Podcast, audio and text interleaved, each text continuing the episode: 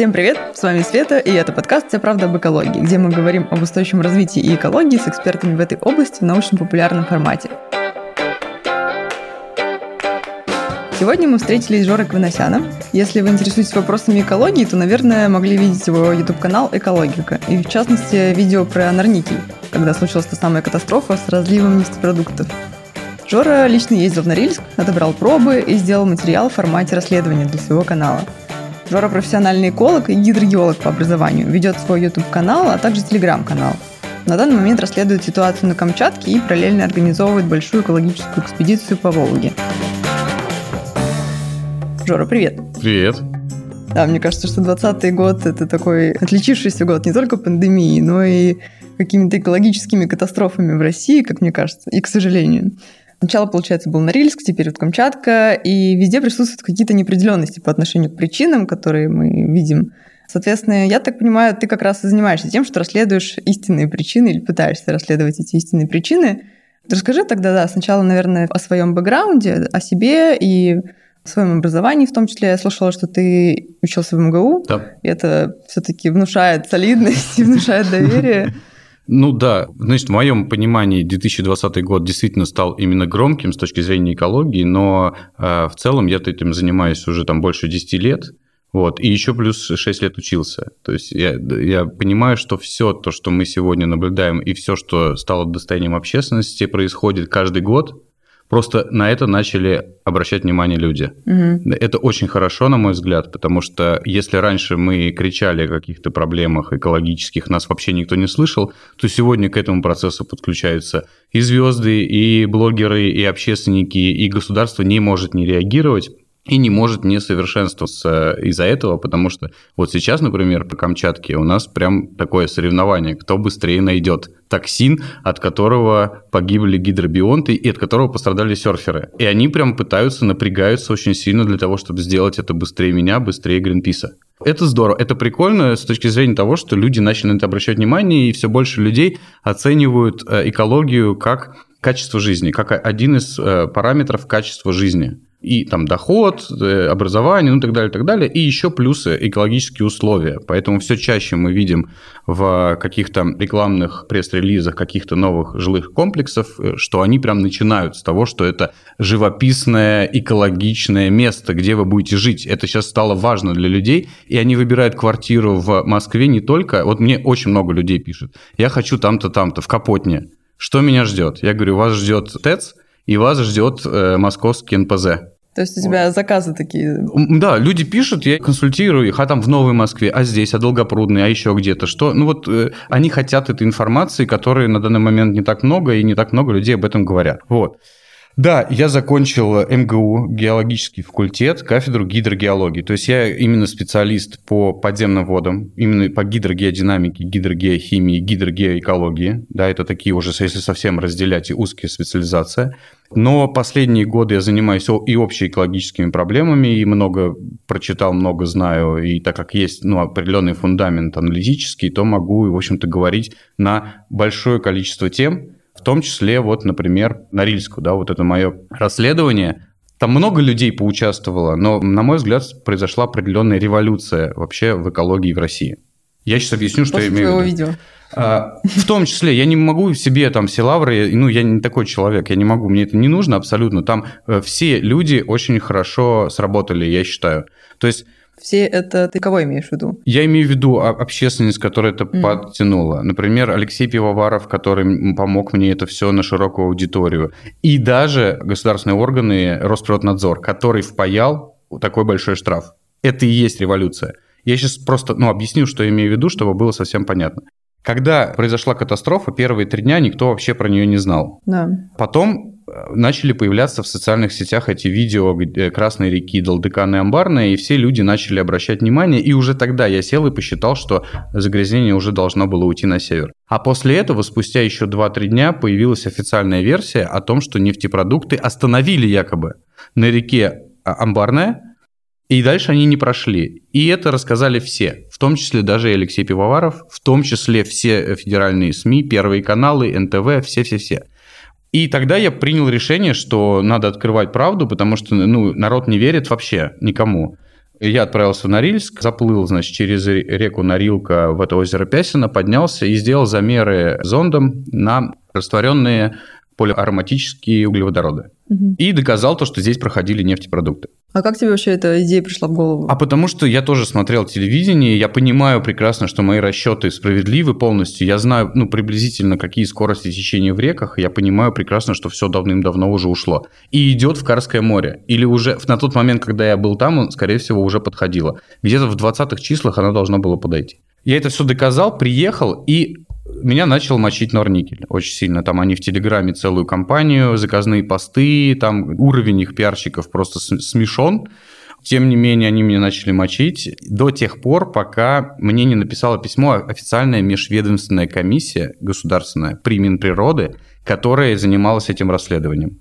Они увидели мое видео. То есть они параллельно как-то делали расследование свое? Или... Да, угу. они пытались в это время взаимодействовать с Норильским никелем для того, чтобы распределить обязанности, кто будет, э, какие экспедиции отправятся, зайдет ли, не зайдет в Карское море судно там от рана и так далее. То есть они консультации, вот у них был период всяких разных консультаций и общения.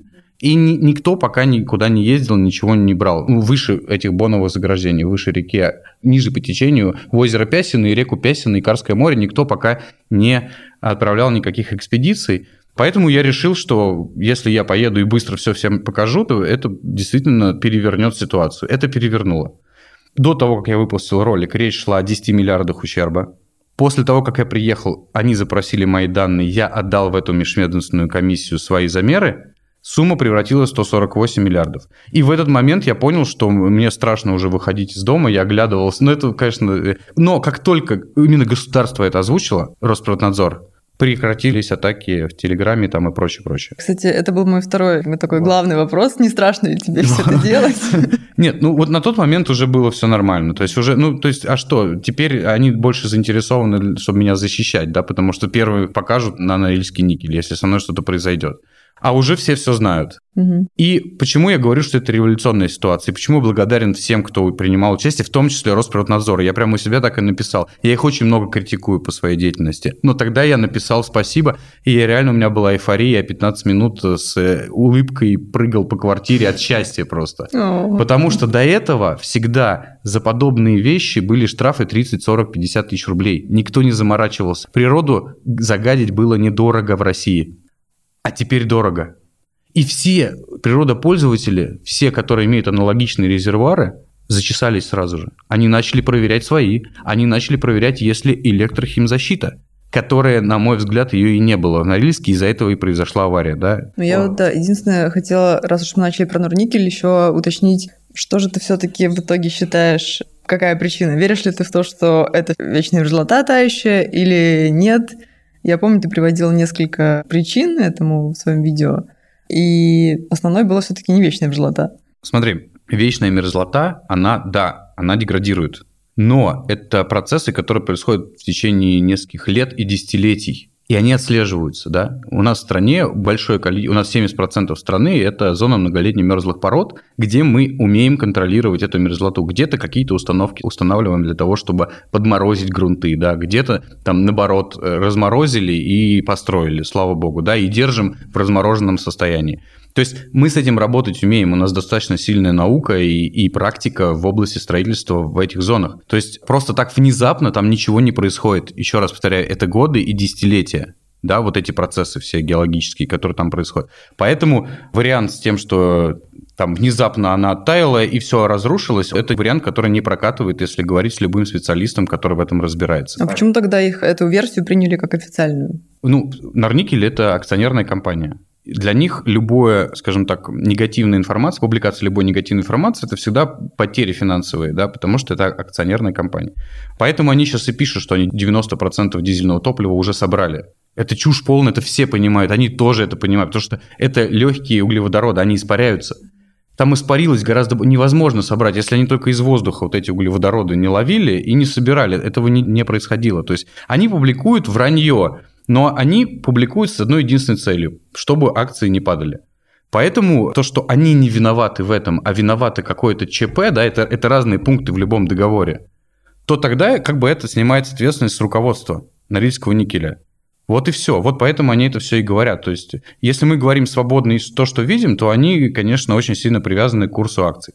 Ну, я вот как раз про то и говорю, что понятно, почему они это делают, но получается, что да, я согласна, что это прорыв, что мы начали об этом наконец-то говорить, но все-таки получается не до конца у нас еще проработана эта проблема, потому что если они ставят официальной версии э, несуществующую как бы причину, да, ну, то есть не несуществующую, но э, не совсем правдивую версию, то все-таки еще есть над чем работать.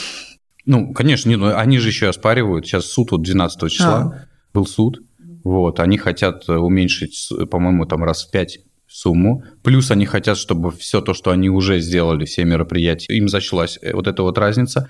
И они отправили в Росприроднадзор целые тома своих расходов, в которых там спиннинги, какие-то там, ну, какие-то вещи совершенно вот не имеющие отношения к ликвидации последствий аварии. Вот. И они отдали в Роспроднадзор, и теперь Роспроднадзор не знает, что с этим делать, потому что там, ну, реально очень крупные суммы набежали э, из профильных, действительно нормальных расходов и абсолютно бредовых типа спиннингов там и каких-то покатушек на лодках там и всего остального. Поэтому это, это надолго. Да, этот суд, он не пройдет, потому что деньги огромные. Мы понимаем, да, там 148 миллиардов – это огромные опять же, деньги. как они их будут дальше расходовать. И вопрос. опять же, как они будут дальше расходовать. Да. да, конечно, то есть э, мы не можем говорить, что полностью революция совершилась, что теперь мы в новой реальности проснулись, но там 905 год, скажем, прошел в экологии.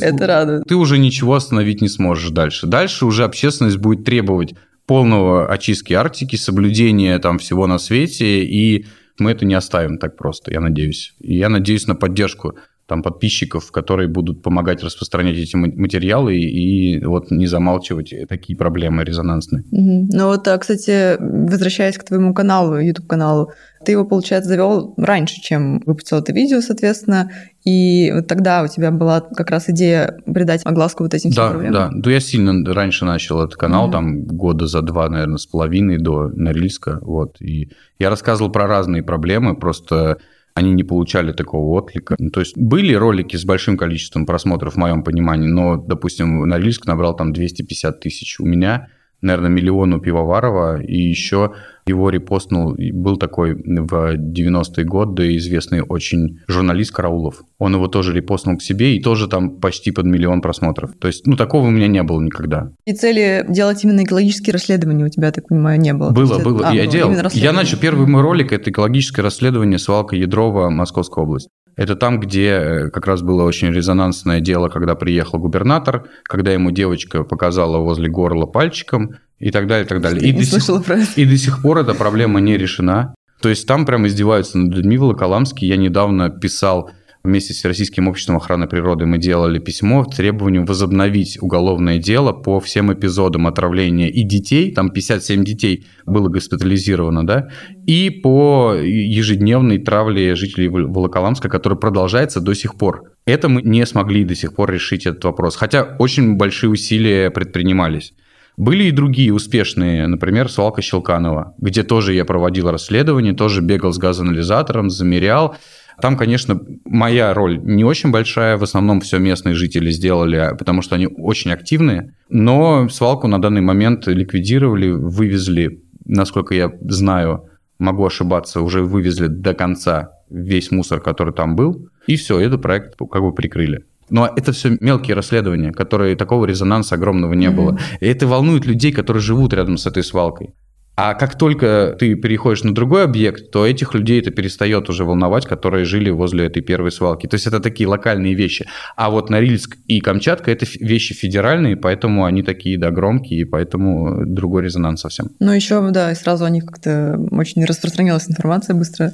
И вот это то, что меня, наверное, волнует и беспокоит, в том числе, почему так мало, на самом деле, как мне кажется, говорят о воздействии вот этих экологических всех проблем именно на человека. То есть я часто слышу фразы про животных, вот животные погибают, вот природа погибает, а то, что воздействие на человека и на население, у нас как-то вообще про это не говорят почти. Мы, опять же, видим кучу случаев загрязнения воздуха, да, тот же Красноярск и там mm-hmm. другие города с тяжелой промышленностью. Но, опять же, нет никакой информации про влияние на здоровье. Mm-hmm. Вот ты как думаешь, с чем это связано? Почему? Ну, э, когда я учился еще в университете, дай бог памяти, там где-то году, может быть, в шестом, 2006 у нас была такая учебная задачка. Есть такой город Архангельск, где очень плохое качество воды, очень плохое. И там я видел графики для служебного пользования, где детская смертность полностью ложится на график качества воды. И у нас была учебная задачка, мы искали альтернативные источники водоснабжения для города Архангельска, нашли источник, сделали модели, рассчитали даже проект. На то время там, по-моему, 2 миллиарда нужно было, чтобы полностью город обеспечить чистой питьевой водой. И каждый, наверное, новый губернатор, там, который на выборы приходил, он каждый обещал, что будет чистая вода, но до сих пор это ну, вопрос не решился насколько мне известно. Может быть, сейчас другие цены, да, это ну, шестой год и двадцатый, это разница, но решение есть.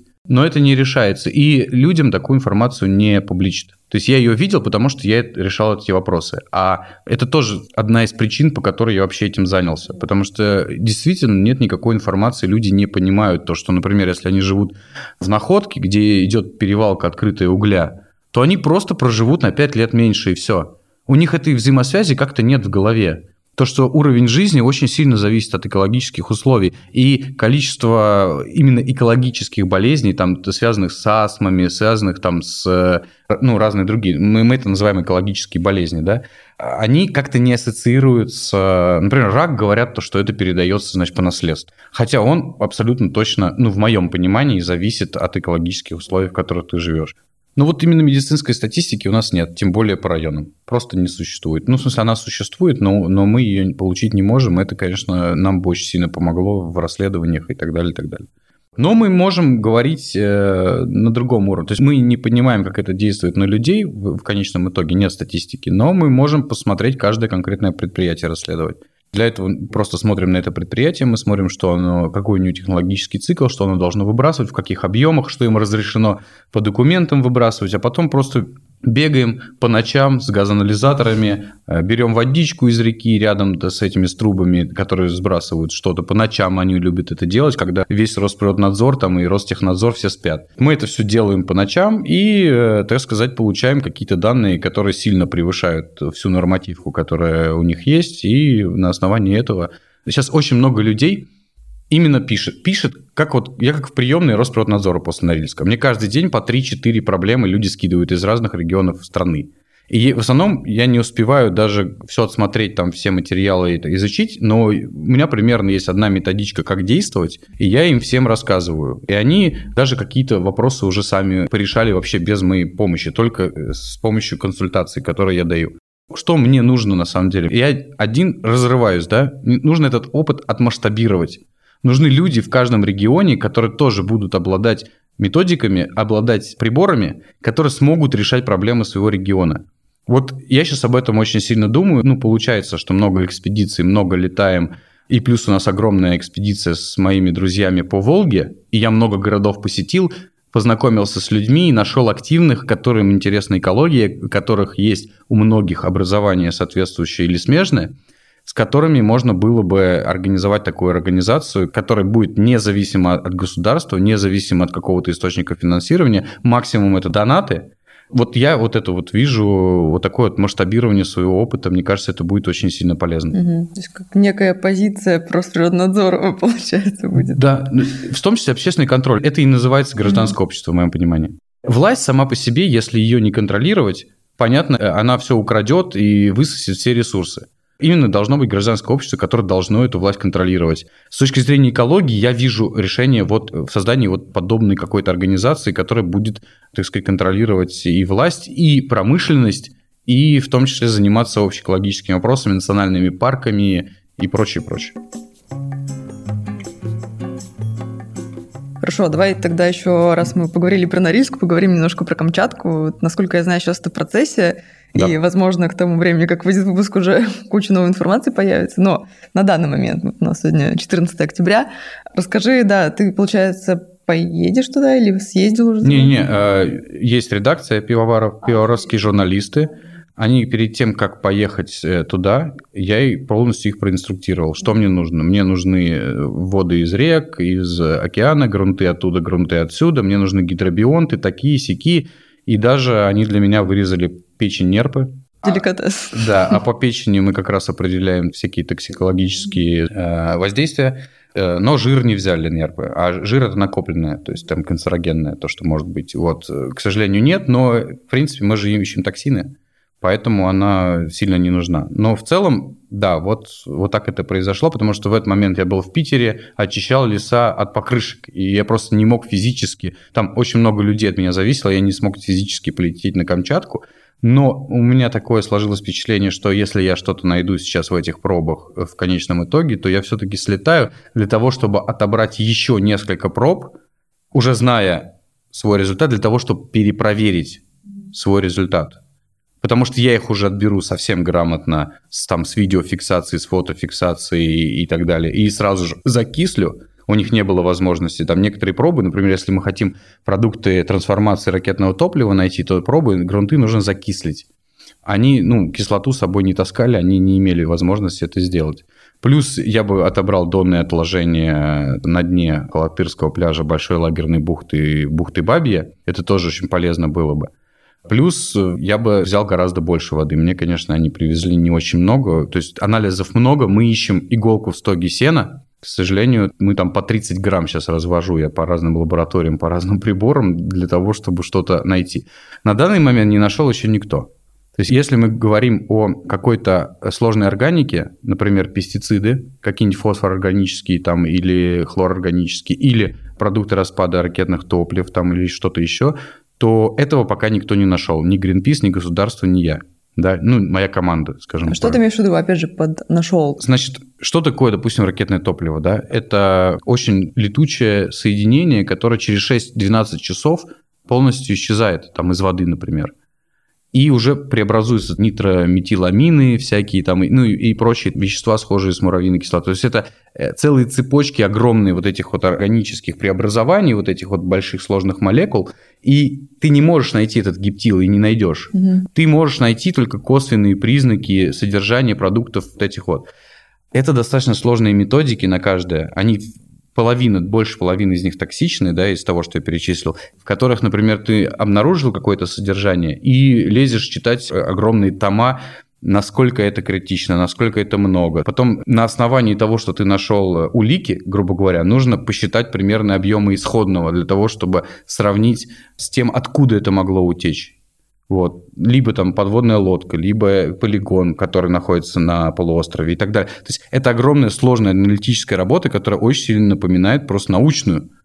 Это реально, ну, прям вот научная работа, серьезная. Вот я отдал в две разных научных группы, сегодня общался с третьей.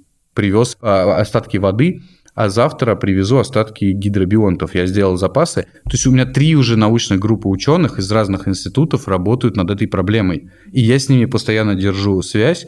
Мы постоянно находим подтверждение или опровержение каких-либо версий.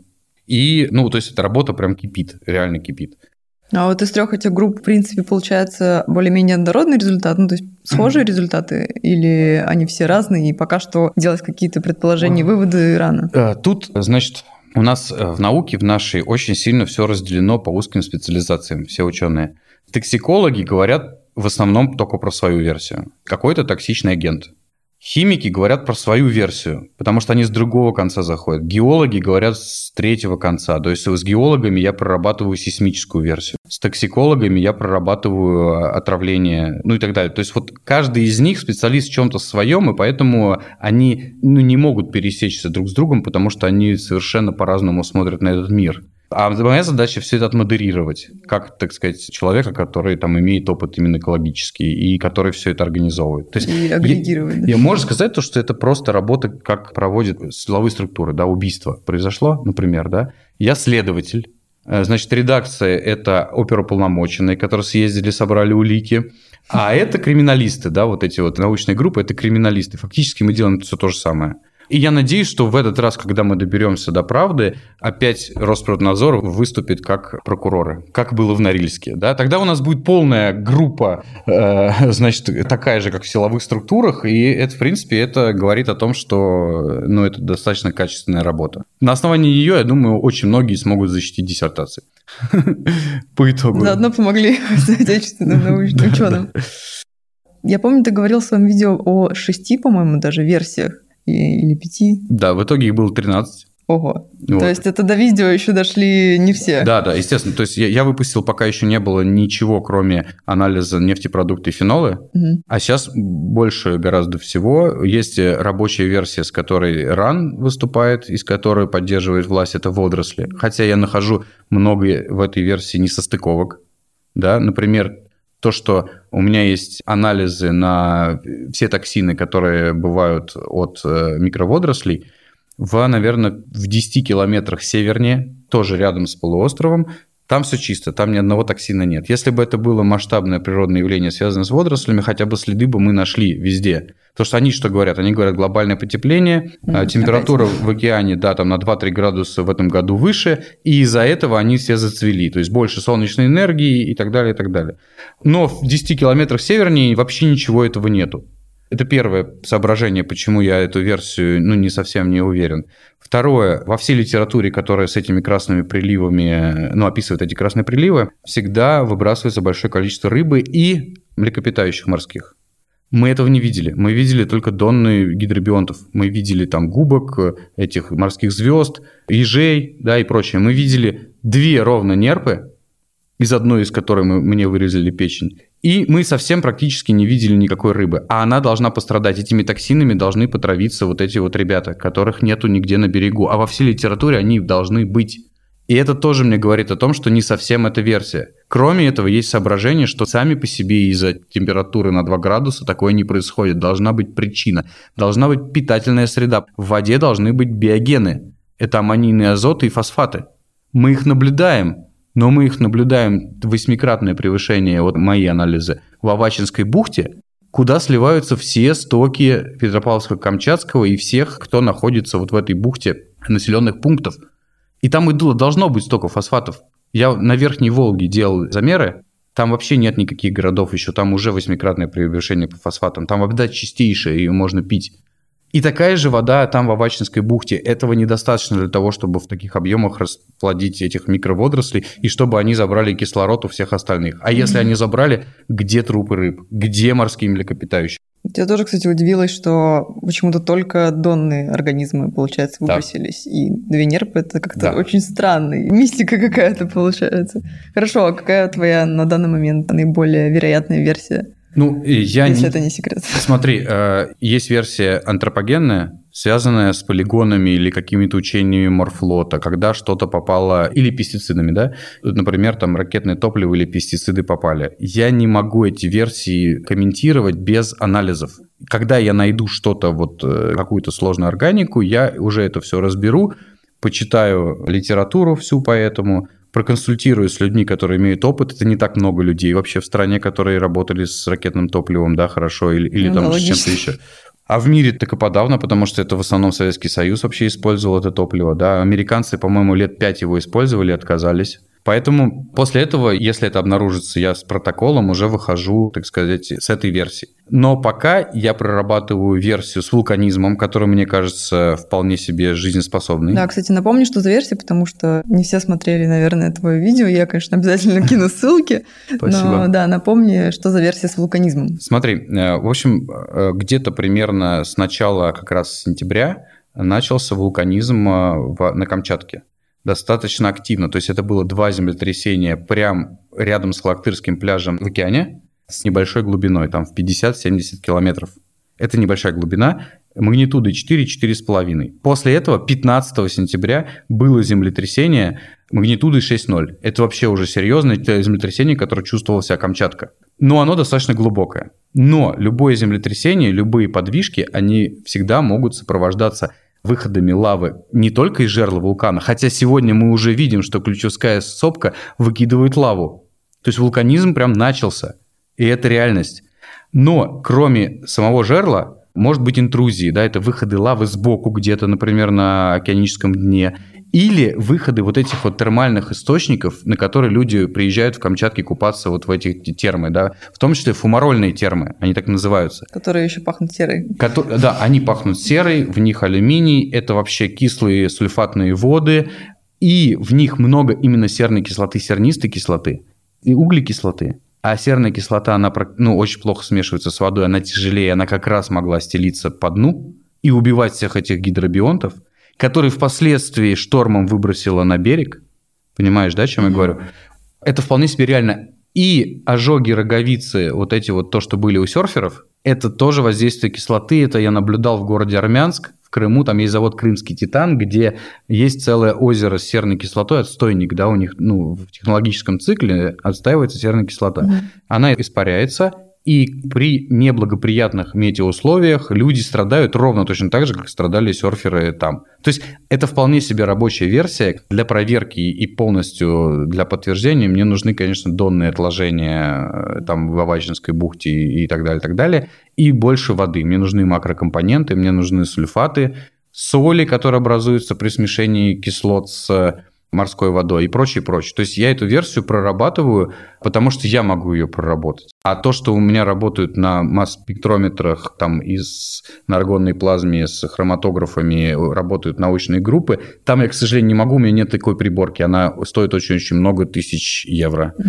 У меня нет таких денег, чтобы иметь такой прибор у себя дома. Я бы уже давным-давно все сделал, если бы сам все делал. Вот ты тоже упомянул, что сейчас получается такая как конкуренция, кто быстрее найдет. Как думаешь, дальше тоже будет продолжаться такое с экологическими катастрофами? И получается, это хорошо или... Да, это очень хорошо. Ну, конкуренция – это всегда хорошо. Чем-то может быть чревато. Не может быть ли потом слишком много версий, и у одних будут одни доказательства, у других другие, или ты думаешь, что все потом сойдется на одном каком-то решении? Значит, что уже происходит? Все начинают обмениваться информацией. Из-за того, что... Ну, ну, то есть все сначала такие независимые, типа там, Greenpeace мы найдем, и вам ничего не скажем. Я такой тоже думал, я найду, и, так сказать, сделаю из этого новость. А сейчас все начинают обмениваться. Я и ВКонтакте, получается, там из комиссии, которая расследует государственной, и из комиссии Гринписа. Хотя бы что-то вы нашли, вот, вот такие вот звонки каждый день. Мы нашли там серу, мы нашли алюминий, То мы нашли магний.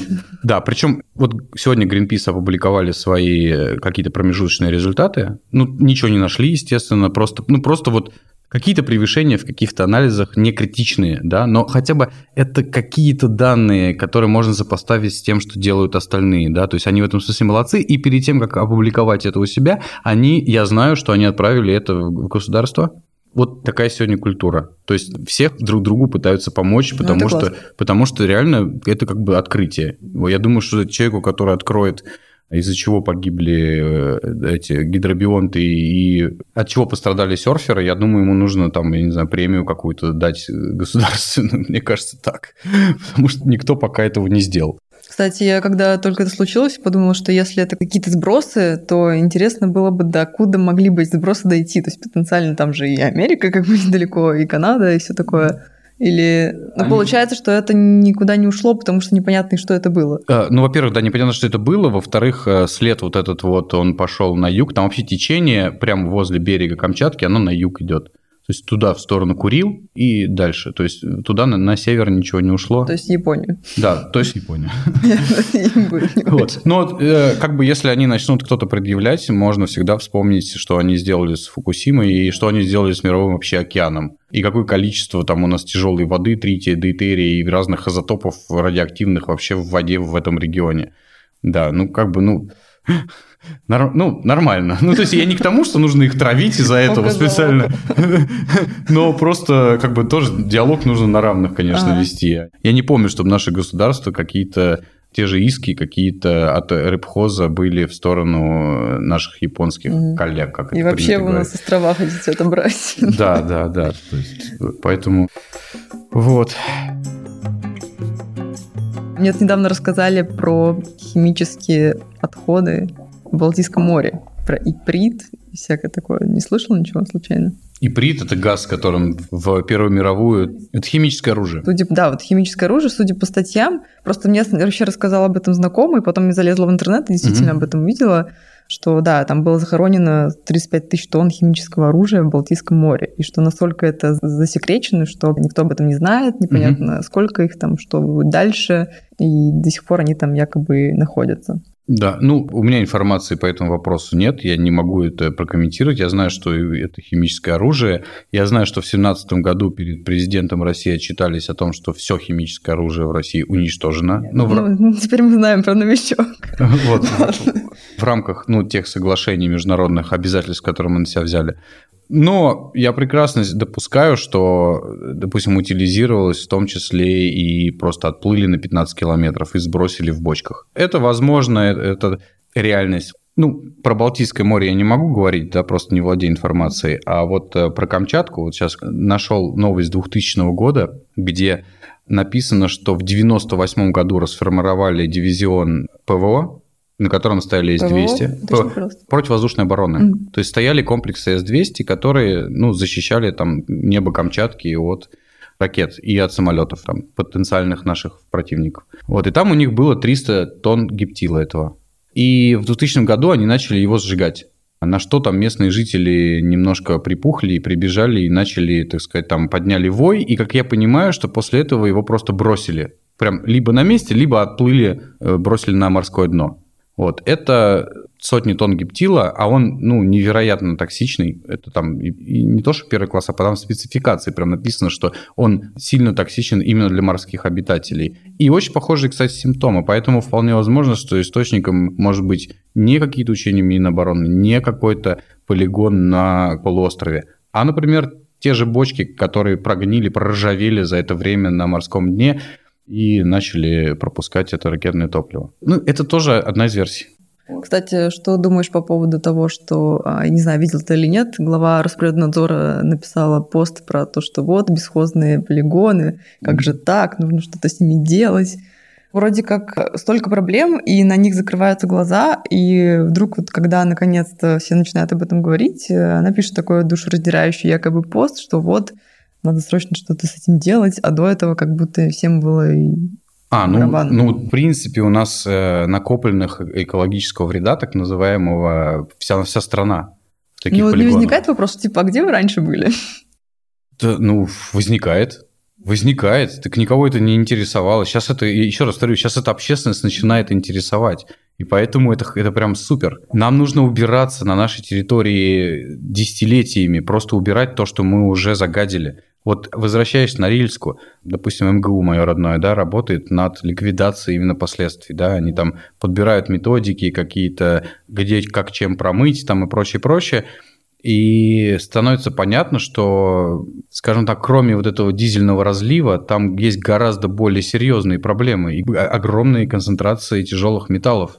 Вот это озеро Пясина, да, это же просто, ну как, как сказать, как мусорное ведро для всех предприятий или там или унитаз, куда они сливают все, там технические все свои жидкости и прочее, прочее. А, они годами, причем там годами они все это делали, сливали. Там огромное количество проблем накопленных. И дизельное топливо последнее, оказывается, это прям не самая большая проблема. Вот. Мне кажется, у нас куда ни посмотри, на самом деле. Конечно, конечно. Конечно, у нас огромная проблема. Вот я недавно приехал, Крымское побережье, у нас стерильное дно, у нас нету живности в, в Черном море вообще. У нас прям, прям совсем все плохо. Из-за этого дельфины выбрасываются. В том числе 1800 дельфинов за три года выбросилось на морское побережье. Вот крымская вот эта вот часть. Но опять же, про это, кстати, не было ни новостей, ничего. Да. Ты не слышал? Так и не будет, пока мы об этом не начнем говорить. А вот что местные жители, они что, не видят? То, что дельфины выбрасываются? Они видят, они с ними играются, фотографируются. У них все... Ну, никто не задумывается. Еще, да, У нас проблема в том, что экологии нет в школах люди причинно-следственные связи от того, что они кинули бычок и э, до того, как э, умер пеликан, они это не связывают, к сожалению, да. Или те люди, которые управляют заводами сегодня, и э, вот ты управляешь заводом, а у тебя э, всплыла рыба в воде и заросло, и речка уничтожена, она заросла полностью, да, камышом и всем остальным. Они не понимают, что это взаимосвязано. А это все взаимосвязано. Особенно локальные проблемы, где-то что-то, это, это прям 100%. Вот мы почему? Вот переходя к Волге, да, у меня сейчас большая экспедиция по Волге. Мы с моими партнерами, есть такой фонд «Без рек, как без рук». Это классные очень ребята, у них есть много очень приборов. А, мы организовали экспедицию от верховьев нашей главной русской реки до устья, до впадения в Каспийское море. И мы каждые там 2-3 километра отбираем пробы воды на качество больше, чем на 75 компонентов, в том числе 60 тяжелых металлов, и отбираем микропластик микропластиковое загрязнение, пока в России никто это ничего не делает. Весь мир уже об этом говорит там несколько лет, а в России никто про это вообще не говорит. Ну, я, я бы сказала, что слегка уже начали говорить. Да, но таких исследований, да, говорят, говорить говорят, но вот э, придумать методику, сделать собственные приборы. Мы сделали собственные приборы для отбора. Ну, конечно, мы подсмотрели у западных коллег и по образу и подобию, но не суть. Это наша разработка, наше изобретение, скажем так. Э, и мы вот это вот масштабное исследование сейчас проводим. Наверное, в конце года у нас э, будут все результаты по всем анализам. Мы сделаем какую-то пресс-конференцию, будем говорить э, про Волгу. Почему именно Волгу, кстати? Да?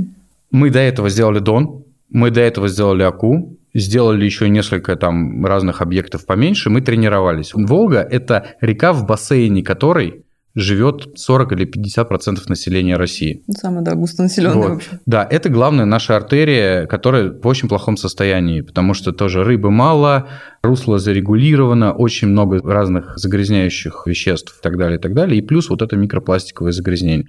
Все мы это отследим, и программа «Максимум» – это добиться переустройства очистных сооружений городов, которые стоят на Волге. А это куча миллионников, огромное количество городов. Да? То есть мы начали там Ржевы, Твери, потом в Средней Волге, Казани, Нижние Новгороды, Чебоксары. И сейчас вот, сейчас я прилетел из Самары, чтобы с тобой встретиться, а завтра я улетаю в Волгоград, и потом мы доходим до Астрахани. То есть мы все русло сделаем, и мы примерно выясним, кто наносит максимальный ущерб. И уже сейчас по Средней и Нижней Волге понятно, что это две вещи. Очистные сооружения городов – это как раз те биогены, о которых я говорил в первой половине нашего разговора. То есть это питательная среда для развития сине-зеленых водорослей, которые забирают кислород у рыбы, она перестает там жить, и река зарастает. Вот прямое воздействие. То есть, например, э, мало кто задумывается, что вот, например, когда мы стираем стиральным порошком вещи, то фосфаты не очистятся, они попадут в русло. И микропластик, и вот это вот все. И микропластик, да. Микропластик разный бывает, да, это и от шин автомобильных, например, кусочки, пенопласты, и все остальное, да, все, весь пластик, который нас окружает, все это разрушается не до конца, а до этих мельчайших частиц, которые попадают в реки, по рекам стекают в моря, оттуда попадают в океаны и являются кормом для кораллов, для там мелкого планктона и прочее, прочее, прочее. Потом их едят рыбы, их едят млекопитающие, и уже теперь даже каждый человек ежегодно съедает одну пластиковую карточку, вот как вот, да. вот там, тройка, да? Вот Мы об этом говорили, кстати, в одном из выпусков. Вот, да. Тоже. То есть, ну, пока его вред не доказан, пока это рассматривается только как механическое загрязнение, да, которое, например, там для пеликанов является фатальным, потому что они не могут естественным способом избавиться от него, да, и поэтому у них брюхо забивается вот этими пластиковыми отходами, и они погибают из-за этого. Да? Мы как раз хотим еще и в э, Каспийском море найти пеликанов и вскрыть несколько. Вот это тоже наша задача. Найдем, не найдем, посмотрим. Да? Это было бы хорошим завершением и подведением итогов всей вот этой нашей эпопеи с Волгой. Вот в чем заключается вот эта вот наша работа. Вот параллельно вот этими двумя вещами, Камчаткой и Волгой, удается заниматься а мы каждый день стираем порошками, мы кучу всякой бытовой химии, в том числе фосфоросодержащей, азотосодержащей, выкидываем, и наша река на глазах там буквально за последние там 30-40 лет просто уничтожается. Помогут да? эти экологичные средства? Да, они помогут, но как заставить всех людей на них перейти? Ну, это да, это же то есть, то есть, вот я очень хорошо отношусь к экологистам, очень хорошо, да. Это настолько молодцы ребята, потому что эти люди уже как бы люди будущего в моем понимании. Но их настолько мало в городах, особенно вот э, ни там ни в Москве, ни в Питере, ни в Екатеринбурге, ни в Новосибирске, что их влияние, допустим, если там 5% даже людей откажется там от э, стиральных порошков там и все, всего на свете, там от косметики и прочее, прочее, то это не даст такого эффекта и не спасет Волгу. Спасут Волгу современные очистные сооружения. Вот если все этих экологисты поймут это, придут и с теми же самыми плакатами мы выйдем вместе с экологами, все вместе в едином порыве и потребуем переустройства очистных сооружений, то э, эффект будет там в сотни раз больше, чем э, собираться, изучать косметику, изучать бытовую химию и, так сказать, там... Э, это тоже нужная работа.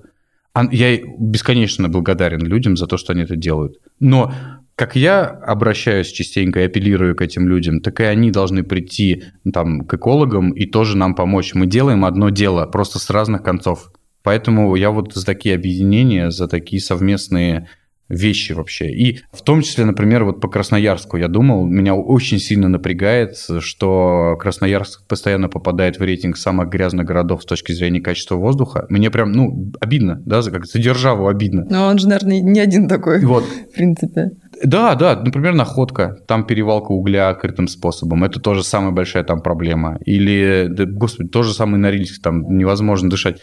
Там угольная генерация, самая большая проблема – против которой можно выступить единым фронтом. Но когда ты начинаешь туда заходить, общаться с какими-то местными экологистами, экологами и организациями, ты понимаешь, что, что они, каждый борется со своей проблемой, зачастую каждый кем-то финансируется, одной компании против другой компании, и так далее. Разбираться в этом змеином кубле это просто невозможно, потому что, в принципе, в этом экологическом мире я стараюсь вообще абстрагироваться от, от других людей максимально, потому что очень часто экология – это служанка для экономики, и это я наблюдаю. Пиар и маркетинг. Да. Поэтому э, у меня была идея выступить единым фронтом за газификацию скорейшую вот таких городов. Где у нас там добрая половина страны э, еще на угле, 2020 год, напоминаю, а мы на угле топим. Кстати, как тебе кажется, что быстрее заставит Россию отказаться от угля? Международное какое-то давление за изменение климата, да, сейчас очень многие компании, страны вообще отказываются от угля, или же все-таки вот какое-то давление общественности и оглас? Да, только гражданское общество. Я, внешнее давление ничего не сделает абсолютно. Сколько на Россию внешнего давления оказывается по разным вопросам? Всем все пофиг. Э, Китай тоже, как бы, э, он ровно до того, как коронавирус не настал, он был такой зеленый, классный, он везде там во всех конференциях принимал участие, говорил, мы там так все сделаем, у нас такие инвестиции дикие в зеленую эту самую. А как только очередной экономический кризис, связанный с пандемией, так они возвращаются в традиционные сектора, они отказываются от э, инвестиционных проектов зеленых. Они снижают требования для собственного бизнеса по выбросам. Как только, э, так сказать, первая волна прошла, они запустили на полную катушку свою промышленность и нагнали весь тот ущерб, который они не сделали во время пандемии. Поэтому как бы вот о чем мы говорим. А у нас что, как-то по-другому, что ли? Только общество, только мы можем ситуацию как-то изменить. Вот поэтому как бы этим я и занимаюсь. Мне кажется, что достаточно успешно, а дальше будет еще лучше вспомнила про Норильск, хотела последний вопрос задать. На что должны пойти эти миллиарды теперь, которые, собственно, Норильск никель задолжал, так сказать, нашей окружающей среде? Ну, на что? Они должны пойти на чистку водных ресурсов, на чистку берегов и на зарыбление, в моем понимании. То есть восстановление нативной флоры, фауны и флоры. То есть надо построить завод, надо вернуть рыбу, вот. Но, смотри, эти деньги, они, по идее, должны идти прямиком на восстановление окружающей среды, или все-таки эти деньги в том числе пойдут и должны идти на а, модернизацию? Или это уже как бы должна компания за свои там делать? Нет, а, она должна это сделать за свои, это ущерб. Угу. Это тот ущерб, за который они платят. А, вот, допустим, когда был разлив в Мексиканском заливе, когда BP страдала, то э, у них был штраф, Потом у них были иски, например, от рыболовства местного, тоже, по-моему, 3 миллиарда с чем-то долларов. И в итоге вот разные люди, разные иски, а, набралось э, сумма там под 50, под 60 миллиардов долларов. То есть сумма складывается. То же самое здесь. Это только ущерб. Это вот только вот э, штраф, по сути, то, что они должны заплатить. Кроме этого еще Э, я думаю, то, что это не последние выплаты. И это только заводные ресурсы, по-моему, насколько я помню. Могу ошибаться сейчас. Угу. Вот, еще есть почвы и так далее, и так далее. Но если даже эти деньги просто ну, не, не останутся по карманам чиновников, а действительно пойдут на дело, я буду хотя бы часть я буду благодарен за это, потому что Арктику почистить. На самом деле сейчас работа даже идет. Работа идет, чистят, вывозят грунты, чистят э, воду. Про зарыбление пока никто не говорил. Возможно, что-то тоже будет сделано. То есть, ну, просто сейчас никто ничего не знает, что там происходит, да? И я знаю только от людей, которые там на месте находятся. В том числе МГУшники там достаточно большую работу проводят по исследованию, по, по методикам. Потому что методик нет. Каких-то реагентов, которые могут все это вычистить, тоже нет. А весной весь этот дизель, который там осел в холодной воде, он поднимется опять на поверхность, опять начнет травить всех, кто взаимодействует с э, поверхности воды и с берегами. По новой будет. Это уже, но люди уже там, они уже будут это исследовать в реальном времени, отбирать там илы, отбирать микроводорослей, всяких рачков и прочее, прочее, изучать, смотреть, что на них оказало большое воздействие. Но еще раз повторюсь, да, если вернуться, то нефтепродукты это там в топ-10. На первых местах гораздо более токсичные соединения и канцерогенные, которые скидываются с предприятий Норильского никеля и скидывались там в течение там, десятков лет и накапливались. Именно поэтому, когда я общался там с рыбаками, они говорят, что раньше это озеро Пятина мы ловили и на юге озера, и прекрасно Таймень, там Хариус и прочее, прочее. А сейчас только в северной части, и то это уже совсем другая рыба, не промысловая, а такая ни о чем. Ну, вот потому что постепенно уничтожается. Плюс э, большая проблема – это то, что раньше было 2 миллиона северных оленей на Таймыре. Сейчас осталось там по разным оценкам до 250 тысяч. То есть на порядок сократилось. Ну, по разным причинам. Но одна из причин – это ухудшение сильной кал. Там очень чувствительная экосистема, которая ну, просто не восстанавливается сама. Ей надо помогать. В общем, будем надеяться, что эти миллиарды пойдут в ну, нужное дело. Наша задача продолжать э, оказывать давление со стороны общественности и э, реальные результаты увидеть от тех, кому мы верим.